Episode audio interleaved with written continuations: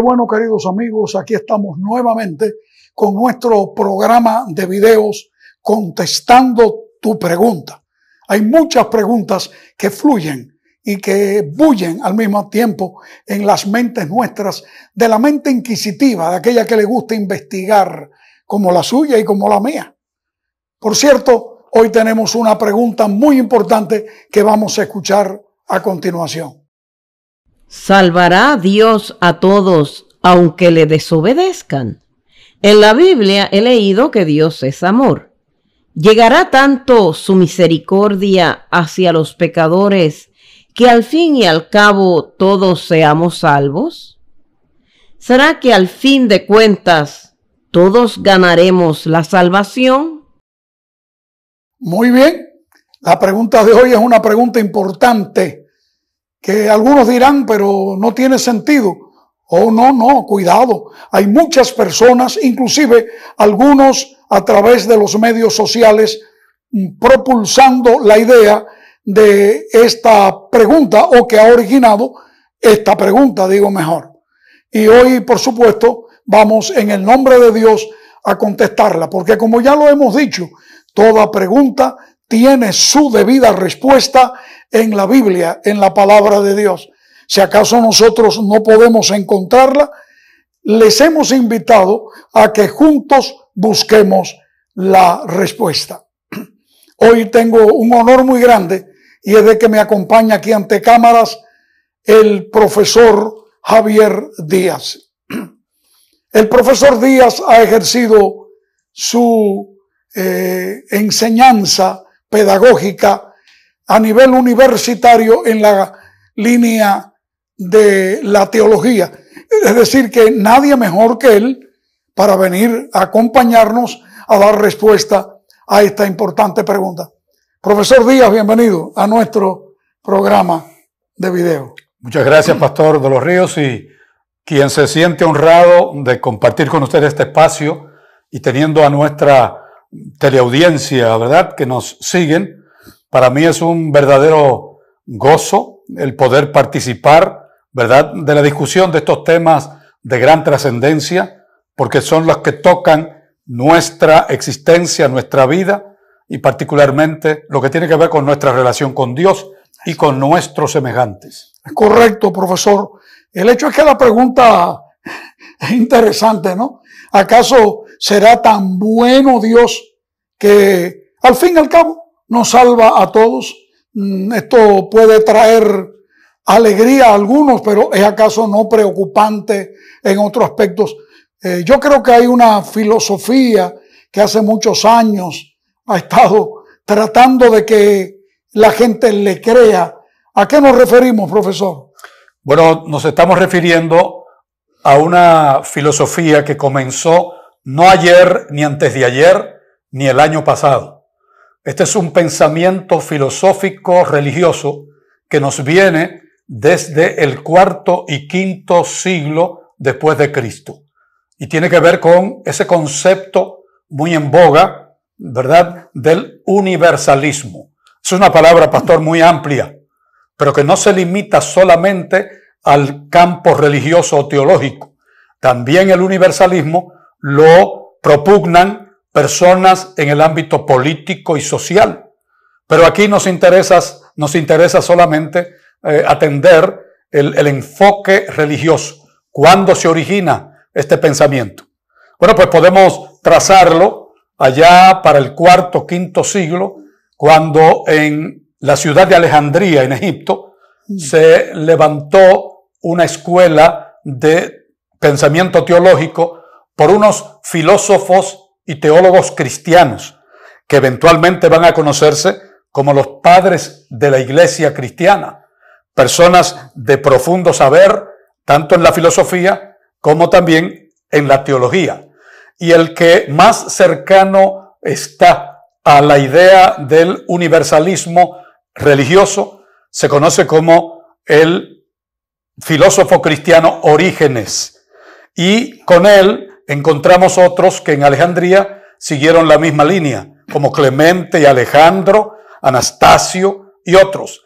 En lo que tiene que ver, por ejemplo, con Agustín de Hipona, que pertenece más o menos al mismo periodo. El mismo periodo, más Exacto, o menos. pero que no, eh, no siguió la misma línea de orígenes. Él no aceptaba el universalismo como ellos lo presentaban.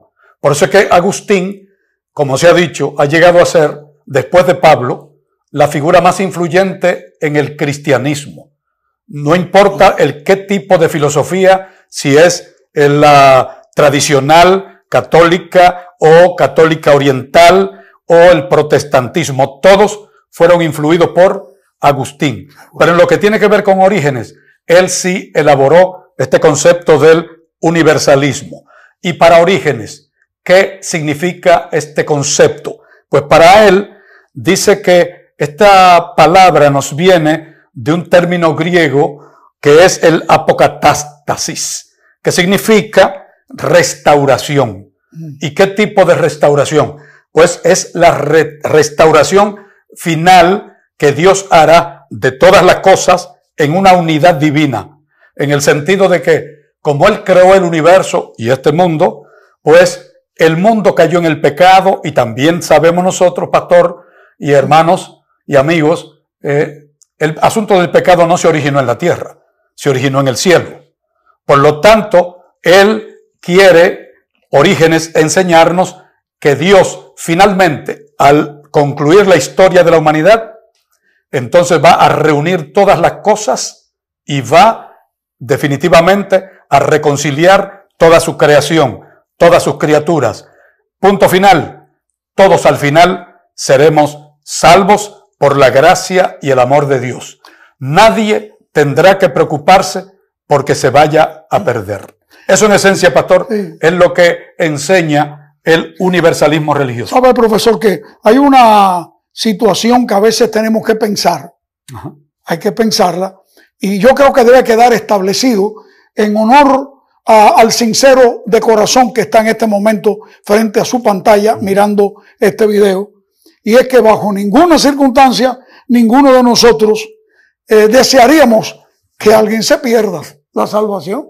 Definitivo, pastor. Eh, dice que el universalismo es agradable a cualquier persona, Seguro. principalmente por el hecho de que le quita la responsabilidad al hombre de pecado o cualquier consecuencia. Yo creo que es casi una fuga, profesor Díaz, de la eh, tendencia extremista upper o super conservadora que eh, me dio en la edad o que existió en la Edad Media.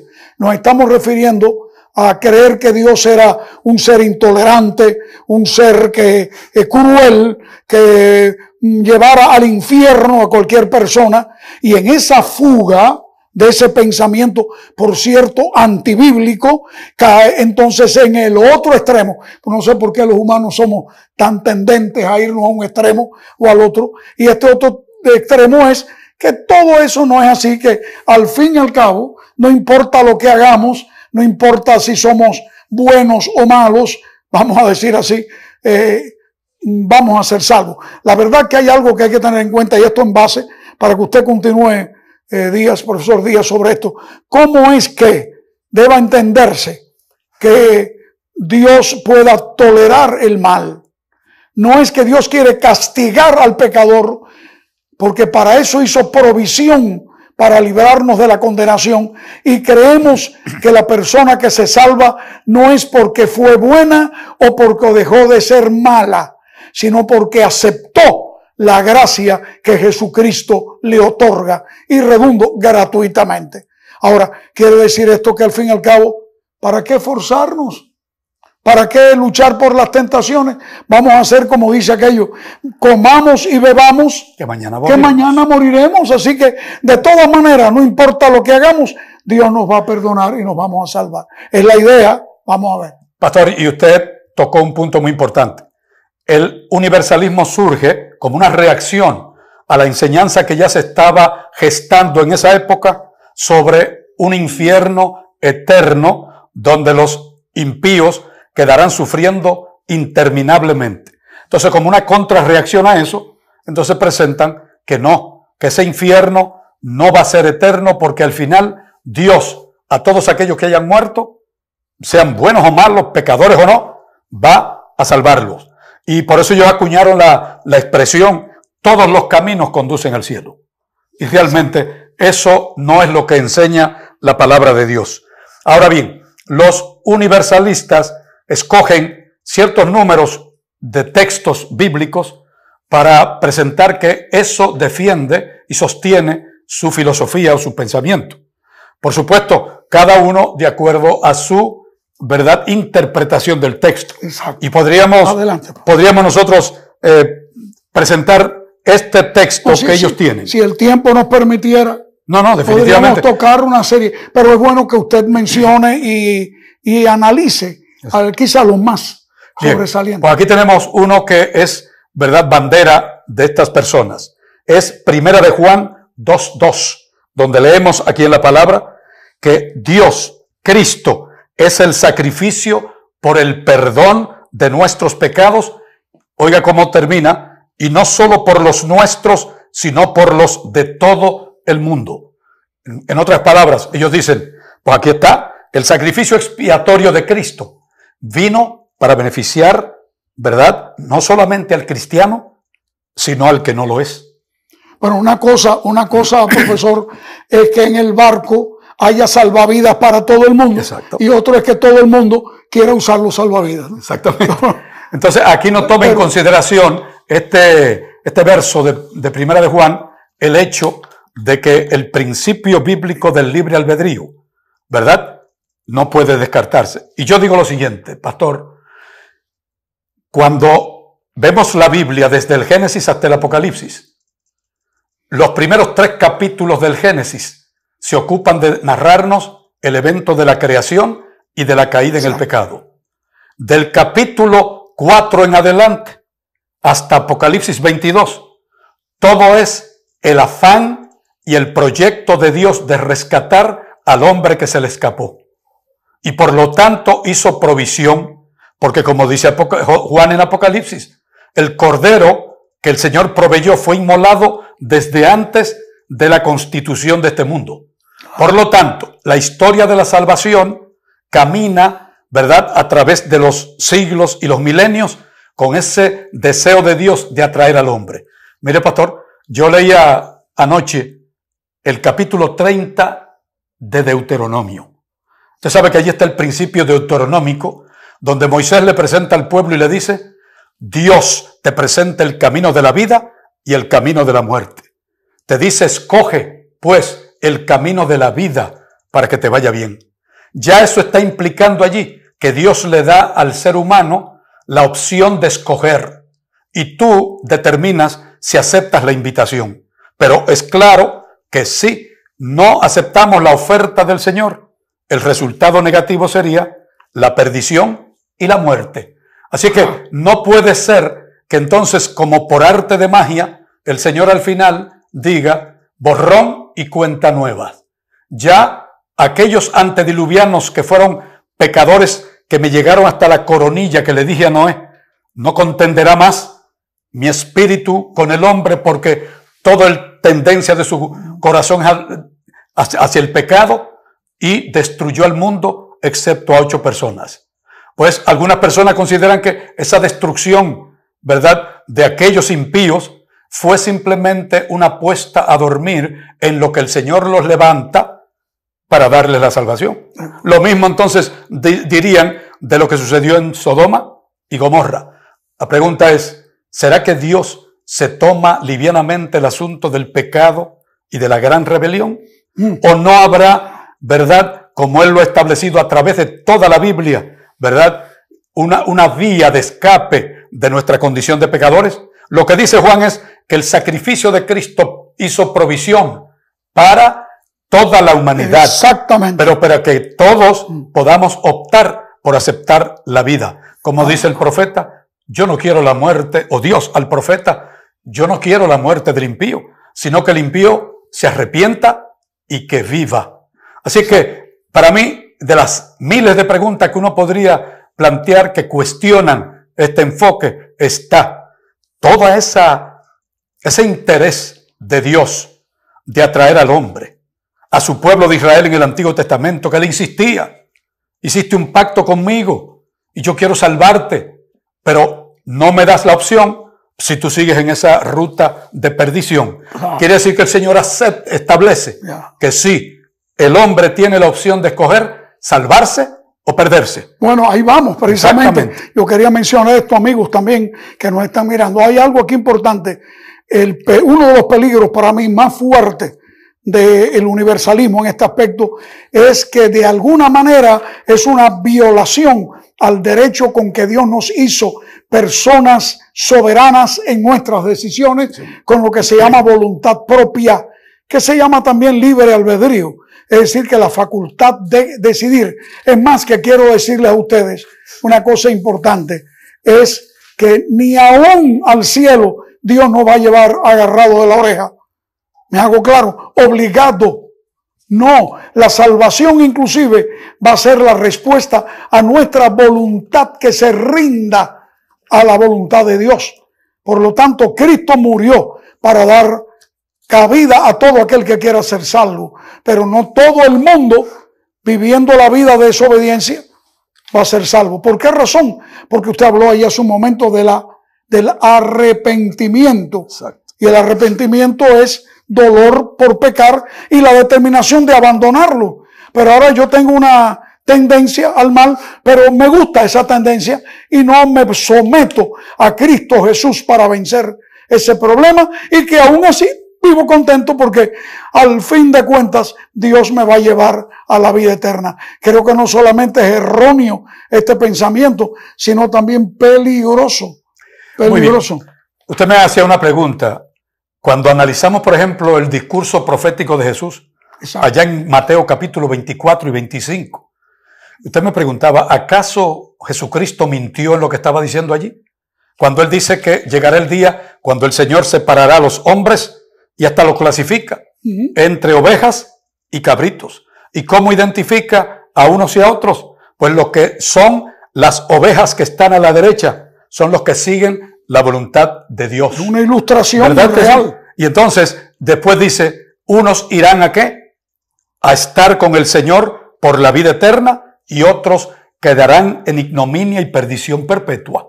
Entonces, si Jesús estableció que sí hay una oportunidad de salvación, pero también hay una consecuencia de perdición. Jesús y la Biblia entera lo han afirmado. Para mí, pastor y hermanos, el versículo más poderoso que neutraliza cualquier concepto del universalismo es el versículo más conocido de la Biblia, Juan 3:16. Seguramente. Si Jesús dijo a Nicodemo, porque de tal manera amó Dios al mundo que dio a su Hijo único. Y entonces viene la parte clara, para que todo aquel que en Él cree no se pierda. O sea que Él está estableciendo que sí, puede usted perderse, Sí, hay sino que tenga vida hay, eterna. hay opciones claras. Y las únicas dos opciones es esa, creer o no creer. Exactamente. Y, y uno da resultado de salvarse o perderse. Y lo, Completamente. y lo mismo podemos verlo en el resto del Nuevo Testamento, ¿verdad? O sea, yo estoy pensando, pastor, que hay otra opción que podamos decir de nuestro razonamiento acerca del universalismo. Y lo digo casi hasta en forma sarcástica. ¿Será acaso que Jesucristo nos engañó? Enseñando cosas acerca de que arrepiéntete y ven a mis pies, ven a mí, yo soy el camino, la verdad y la vida. El que no cree en Cristo no se va a salvar. Pero eso lo dijo él para asustarnos nada más para que nosotros, pero al fin y al cabo nos va a salvar. No, no, yo no creo eso. Yo lo que sí creo es que hace falta que aceptemos a Jesús. Bueno, Bueno, yo, quiero concluir con lo siguiente. sí, exacto. Un par de Por preguntitas favor, solamente. Por favor, con ello concluya Muy nuestro bien. video. Si nadie, según el universalismo, se perderá, ¿verdad? Y todos se salvarán. ¿Para qué se necesita predicar el Evangelio? ¿Para qué Jesucristo dijo y será predicado este Evangelio del reino? Y aún para qué vino él para a qué? morir a la cruz del Calvario. Él podía haberlo hecho por un decreto, sin tener que pagar con su propia vida y decir, yo pronuncio por mi soberanía absoluta que todo ser humano podrá salvarse finalmente. Olvídense del asunto del pecado. Eso no es lo que me enseña la Biblia realmente, ¿verdad? Así que eh, la predestinación, ah, en este caso universalista, es lo que yo le decía a mis hermanos, viene siendo como un libertinaje soteriológico. Esa palabrita Exacto. es algo que hay que aclarar. Soteriología es el estudio de la salvación. Y si usted da un libertinaje abierto para que todo y todos se salven, entonces no hay responsabilidad delante de Dios. Yo le doy gracias al Señor que me ha dado la oportunidad y a todos nosotros de optar por la vida o por la perdición. Yo acepto la invitación de Dios. Aquí está el camino de la vida. Anda por él. Y un día podremos, sí, vivir con él para siempre. Así mismo, profesor, yo me uno a usted también. Qué lástima que el tiempo se nos acabó. Es más, nos hemos pasado un poquito, pero yo espero que la dinámica de, nuestra, eh, de nuestro video y la necesidad de todos nosotros de aprenderlo y ponerlo en práctica nos haga justificados también ante nuestra teleaudiencia. Gracias por estar con nosotros. No olviden, no olviden darle el like y suscríbase, por favor, porque ahora esta serie contestando tu pregunta te va a llegar automáticamente. Y a usted, mi querido profesor Díaz, gracias. Esperamos que dentro de no mucho volvamos a encontrarnos acá ante cámaras para discutir algún tema de gran importancia, aprovechando el conocimiento de un profesor con tan vasta experiencia. Que Dios les bendiga a todos y seguimos adelante contestando tu pregunta. Amén.